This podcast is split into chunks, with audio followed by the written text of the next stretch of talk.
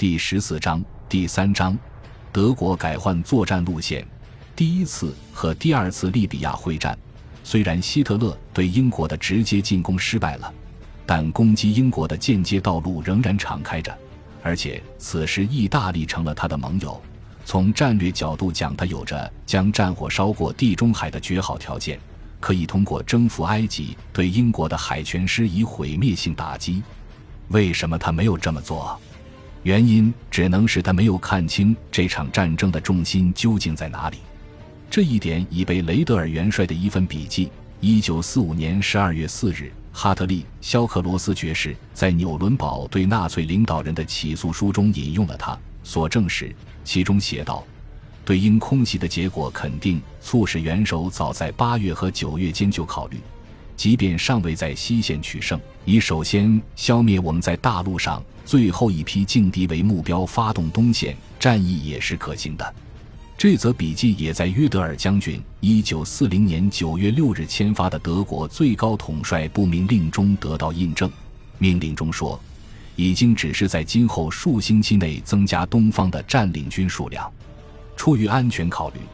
不应该让这些行动在苏联造成德国正准备对东方发动攻势的印象。虽然哈特利·肖克罗斯爵士指出，被称为“巴巴罗萨计划”的对苏作战当时被伪装为入侵英国的海狮计划的一部分准备实施，但是从战略角度讲，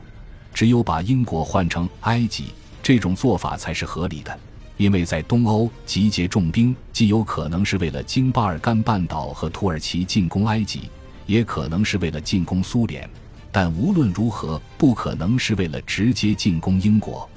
事后来看，真相应该是，因为希特勒并没有看清这场战争的重心所在，所以他从未充分认识到，他真正的行动路线是从柏林到伦敦，而不是从柏林到莫斯科。虽然在一九四零年五月，他走上了正确的路线，但是他对自己前进方向的正确性是将信将疑的。因此，当不列颠之战还处于早期阶段时，他就放弃了以大西洋上的消耗战为掩护进军开罗的正确路线，而着手准备转换到他认为更有利可图的路线上，从而追随着拿破仑的脚步，犯下了有史以来最严重的战略失误之一。在这里，我们需要明确一下何谓作战路线。它不是指经常根据战术性事件而变动的进军路线，和连接军队与其后勤基地的交通线也毫不相干。它是指战争计划的方向，起着将计划与战争的重心相连的作用。以这场战争为例，重心就是将作为海洋强国的英国击败，因为只要制海权在英国手中。他就拥有主动权，在某种程度上，这是将他的大陆敌手的内线主动权包围起来的外线主动权，就像公牛被田地里的一道围栏包围起来一样。拿破仑曾经就这个问题写道：“改变作战路线是明智的行为，而丧失作战路线是极大的错误。做出这种事的将领就是罪犯。”希特勒并没有丧失他的作战路线。而是有意识地放弃了他，此举最终使他输掉了这场战争。当这个改变还处于准备阶段时，军事行动恰恰是朝着希特勒应该选择的方向发展的，朝着地中海、埃及、东非和中东发展。在这片辽阔的区域，英国和意大利交战了九个月，其重心就是埃及。如果在一九四零年秋天，利比亚的意大利军队是由德军领导的，而且他们得到，姑且这么说吧，不超过一个德国装甲师和两个步兵师的加强，那么毫无疑问，这个重心就会被占领，整个北非、中东和东非地区都将任由轴心国支配。对英国和他的殖民帝国来说，这将是灾难性的；而对于希特勒计划中的亲苏行动，这将是十分有利的，因为它将处于打击苏联最重要的作战要害地区高加索油田的合理距离内。挡在他和这个目标之间的是什么？是维维尔将军领导下的中东英军司令部。在意大利对英宣战时，他手下兵力分布如下：在埃及分部有三万六千人，苏丹有九千人，肯尼亚有五千五百人，英属索马里有一千四百七十五人，巴勒斯坦有两万七千五百人，亚丁有两千五百人，塞浦路斯有八百人。在埃及的坦克部队是第七装甲师，下辖两个装备不齐的旅，航空力量微乎其微，而且装备的是过时的机型。他面对的是利比亚境内由伊塔洛·巴尔博元帅指挥的二十一万五千名义军和一属东非境内由奥斯塔公爵指挥的二十万义军。由于法国的崩溃，这两支军队由此都能够集中全部力量来对付他。不仅如此。他还不得不从头开始备战，因为上级命令他在意大利宣战前不得采取任何可能激怒义军的防御措施。理论上说，他的战略态势几乎处于绝望的边缘。他有两条交通线，第一条经过地中海，其中三十四的路段可被处于中央位置的意大利军封锁，而他在埃及和直布罗陀之间唯一的航空基地马耳他也是个岌岌可危的孤岛。第二条交通线经过红海，又面临驻厄立特里亚和艺属索马里的意大利海空部队威胁。除了这些困难之外，效忠维希政府的叙利亚和法属索马里又使巴勒斯坦北部失去掩护，面向亚丁的英属索马里难以防守。对义军来说，既然敌军面临的局面如此复杂，掌握的兵力又如此不足，那么战争计划也就显而易见了。那就是从各个方向对维维尔施加威胁，从而迫使他分散兵力，然后将他的部队各个击破。因此，在七月的第一个星期，义军毫不意外地入侵了苏丹、肯尼亚和英属索马里。他们在苏丹迫使英军疏散了卡萨拉和加拉巴特，在肯尼亚造成了少许破坏，在英属马索里更是逼得英军全面撤退。不过，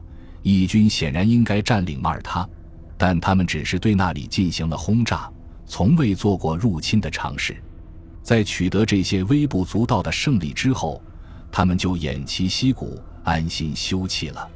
第一次利比亚会战的发起者并不是巴尔博元帅，而是维维尔将军。在修建了一道从马特鲁港（马特鲁位于亚历山大港以西一百八十英里）。与后者通过一条单线铁路的相连、向南延伸的防御工事之后，他决定进攻行动迟缓的敌军。后者此时占据着巴迪亚以南、位于埃及边境的阵地。艾伦·莫尔黑德对这场会战的描述如下：英军先头部队接到的不是战役计划，而是一道现行命令。它的内容是：把一个兵伪装成十几个兵。一辆坦克伪装成一个坦克中队，一次袭扰伪装成一场进攻，可以把这称为虚张声势的策略或宣传战。莫尔黑德接着写道：“于是这支罗宾汉式的小部队，虽然无力抵挡边境对面六个意大利师任何形式的推进，却做出了出人意料的举动，发动了进攻。他没有全军突击，而是化整为零。”借着夜色掩护发起迅速而无规律可循的攻击，他突袭义军的前哨基地，炸掉缴获的弹药，然后溜之大吉。他在一个地方只停留一个小时、一天或一个星期，然后就消失得无影无踪。敌人根本搞不清这支部队接下来会在何时何地发动攻击。接着，马达莱纳堡垒陷落，随后。卡普措堡垒也不其后尘，西迪阿齐兹遭到围攻。在从巴迪亚通向义军后方的公路上，英军车辆突然从斜刺里窜出来，猛烈射击运输车队。摸不着头脑的义军匆忙赶制了一批探照灯，在沙漠里四处搜索，而英国的小分队却躲在阴影里窃笑。不久。我们就从俘虏口中得知，在义军后方流传着各种奇特的故事。据说有两个、三个、五个英国装甲师在作战，英军的大规模进攻近在眼前。因此，巴尔博收敛了野心，减少了自己的侦察分队，并向罗马请求增援。当这场会战还在进行中时，六月二十八日，巴尔博在图布鲁格遭遇英军的空袭遇难。八月十三日，鲁道夫。格拉齐亚尼元帅成为他的继任者，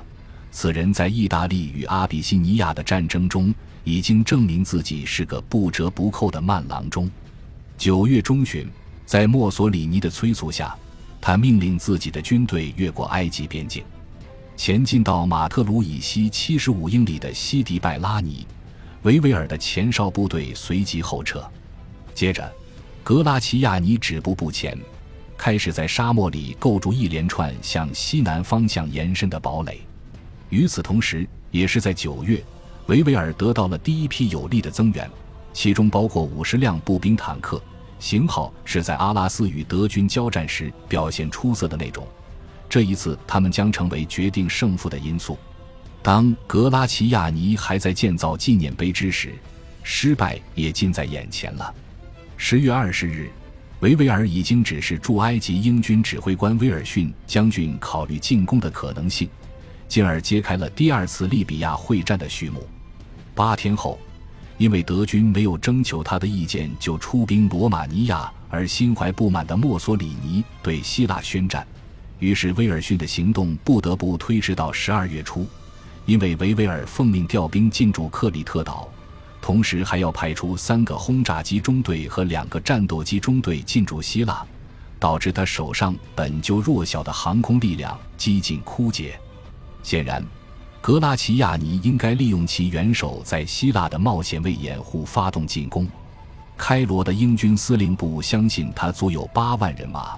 还有一百二十辆坦克和三倍于英方的空军部队支援。分别分布在七个驻垒兵营之中或其附近，自北向南依次是马克迪拉、九十点、东图马尔、西图马尔、尼贝瓦、东索法菲和西南索法菲。稍早前，英军的侦察兵已经发现，在尼贝瓦和东西南索法菲营地之间有一个宽二十英里的缺口，无人防守，而且这些营地的防御工事都不是全方位的，因此。如果一支装甲和摩托化部队从这个缺口渗透，就可以掉头北上，从背后攻击北面的五个意大利兵营，而且这些兵营全都无法互相支援，大可逐一击破。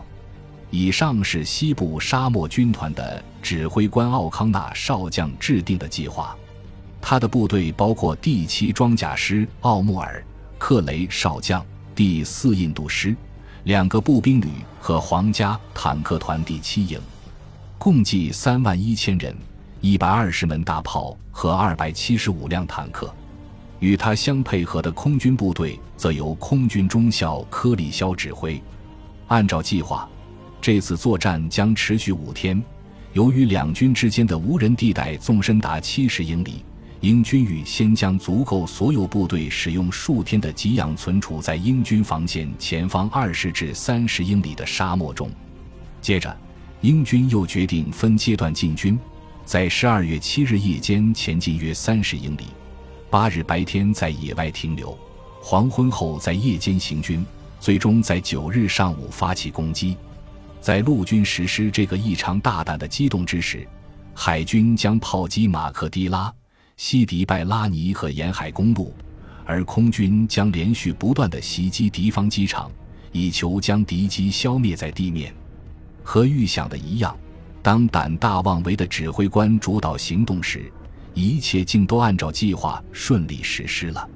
不过，接下来的战事不是计划中持续五天的大规模袭击战，而是一场持续六十二天的会战。在此役中，沙漠军团挺进五百英里，横穿西兰尼加，最终歼灭了格拉齐亚尼的大军。从战术角度讲，英军取得这样的胜利确实令人惊讶。这场出乎意料的会战，对双方来说都是出乎意料的。可以分为三个阶段，每一阶段英军都采用了不同的攻击方式。第一阶段是埃尔比勒式的作战。第二阶段是一系列正面进攻，而第三阶段是前斯勒斯维尔之战后方进攻。第一阶段，奥康纳在穿过缺口后，派遣第七装甲师组成的支援集群压制东西南索法菲兵营的守军，自己则挥师北上，于上午七点出现在马来蒂将军率三千义军据守的尼贝瓦后方。他随即对这个兵营开炮。三十五分钟后，皇家装甲团第七营在步兵跟随下发起突击，顷刻，义军的坦克立刻被摧毁。义军的反坦克炮手在发现自己的三十七毫米炮弹对英军步兵坦克厚重的装甲毫无效果后，也失去了斗志。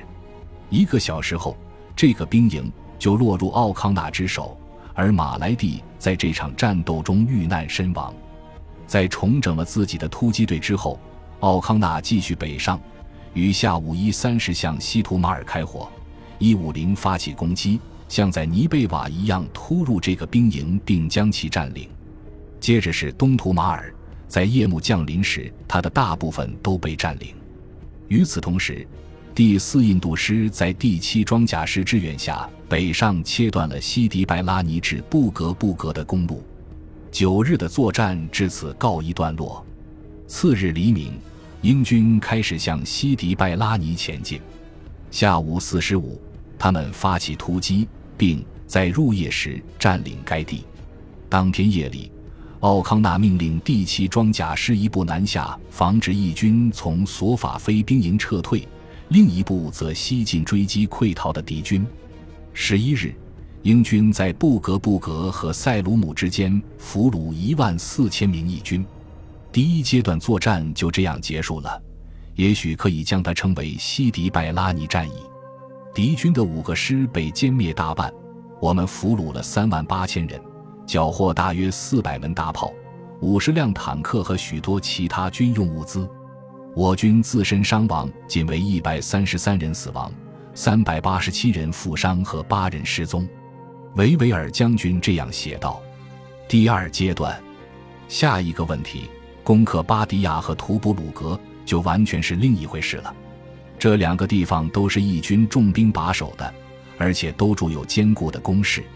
对于前者，英军经过有条不紊的准备，于一月五日通过突击拿下；后者也在二十二日以同样的方式攻克。英军在巴迪亚抓获四万五千名俘虏，缴获四百六十二门大炮和十二辆坦克；在图布鲁格俘虏三万人。缴获二百三十六门大炮和八十七辆坦克。第三阶段，在图布鲁格失守之后，敌军在西兰尼加只剩下两支兵力较强的部队：位于德尔纳以东的第六十师和位于德尔纳以南五十英里的梅基利的一个配备有一百六十辆坦克的旅。由于德尔纳工事坚固，奥康纳决定先包围他，同时攻击梅基利的义军集群。但是在一月二十六日夜至二十七日晨，那股义军向巴尔切方向撤退了。于是维维尔与奥康纳会合，两人共同决定，让此时只剩五十辆巡洋坦克和九十五辆轻型坦克的第七装甲师经梅基利穿越沙漠，切断班加西以南的沿海公路。沙漠军团的其余部队则沿着通往班加西的公路追击敌军。三十日早晨。敌军开始撤向巴尔切，英军指挥官一确认此情况，就决定不要等待部队完成集结或后勤安排，立即穿越沙漠追击。于是，第七装甲师从梅基利出发，开往穆苏斯，并在二月五日拂晓时以装甲汽车占领后者。即小时后，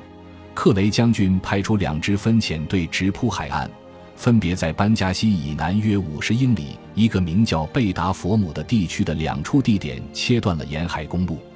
当天夜里，一股五千多人的敌军在从班加西向南撤退途中，在沿海公路上突然遭遇了第四装甲旅，他们措手不及，立刻就投降了。接着，在六日，包括大量坦克在内的敌军主力也出现了。但这些敌军是零零散散的投入战斗的，于是也就被零散的歼灭。他们的坦克也被破坏了八十四辆。意大利第六十师被压制在近二十英里的公路上，前有阻截，后有追兵，被彻底包围。指挥官贝尔贡佐利将军在次日黎明时分宣布无条件投降。沙漠军团又抓获了两万俘虏。缴获一百二十辆坦克和一百九十门大炮。战争史上前所未有的一次大胆会战就这样结束了。虽然英军投入的兵力始终没有超过两个满员的师，但是从十二月七日至二月七日，他们歼灭了敌军一个下辖四个军，包括近十个师的重兵集团，俘虏十三万人，缴获四百辆坦克和幺二四零门大炮，而自身付出的代价仅仅是五百人死亡。一千三百七十三人负伤和五十五人失踪，在取得如此辉煌的胜利之后，为什么维维尔没有乘胜追击呢？原因是，此时他不仅要应付另两场会战，而且在二月意识到德军对希腊的入侵迫在眉睫的希腊政府对英国政府施加了压力，后者转而指示维维尔向希腊派遣由威尔逊将军指挥的一个装甲旅和三个步兵师。正是这个分兵行动，而不是敌军的作为或后勤困难，导致第二次利比亚会战全面结束。这场会战提供了许多值得借鉴的经验教训，其中比较突出的几条是：进攻方的机动性比防守方的数量更重要，因为它使进攻方能够迅速连续的在一个地点或者在一连串地点集中优势兵力。新式的战术和手段可以使打击力量成倍增加，而这要求所有兵种的密切配合。正如维维尔所指出的，如果没有海军帮助维持海上后勤补给线畅通，这场会战就不可能成功。如果克里肖没有将数量上处于劣势的航空兵力集中起来攻击地面的意大利飞机，这场会战也不可能成功。这一举措为他赢得了全面的空中优势。最后，消极防御战术又一次造成了灾难。在一座堡垒里死守是一种战法，从堡垒里出来或者在堡垒之间机动又是另一种战法。义军选择了原地不动，结果就被消灭了。感谢您的收听，本集已经播讲完毕。喜欢请订阅专辑，关注主播。主页更多精彩内容等着你。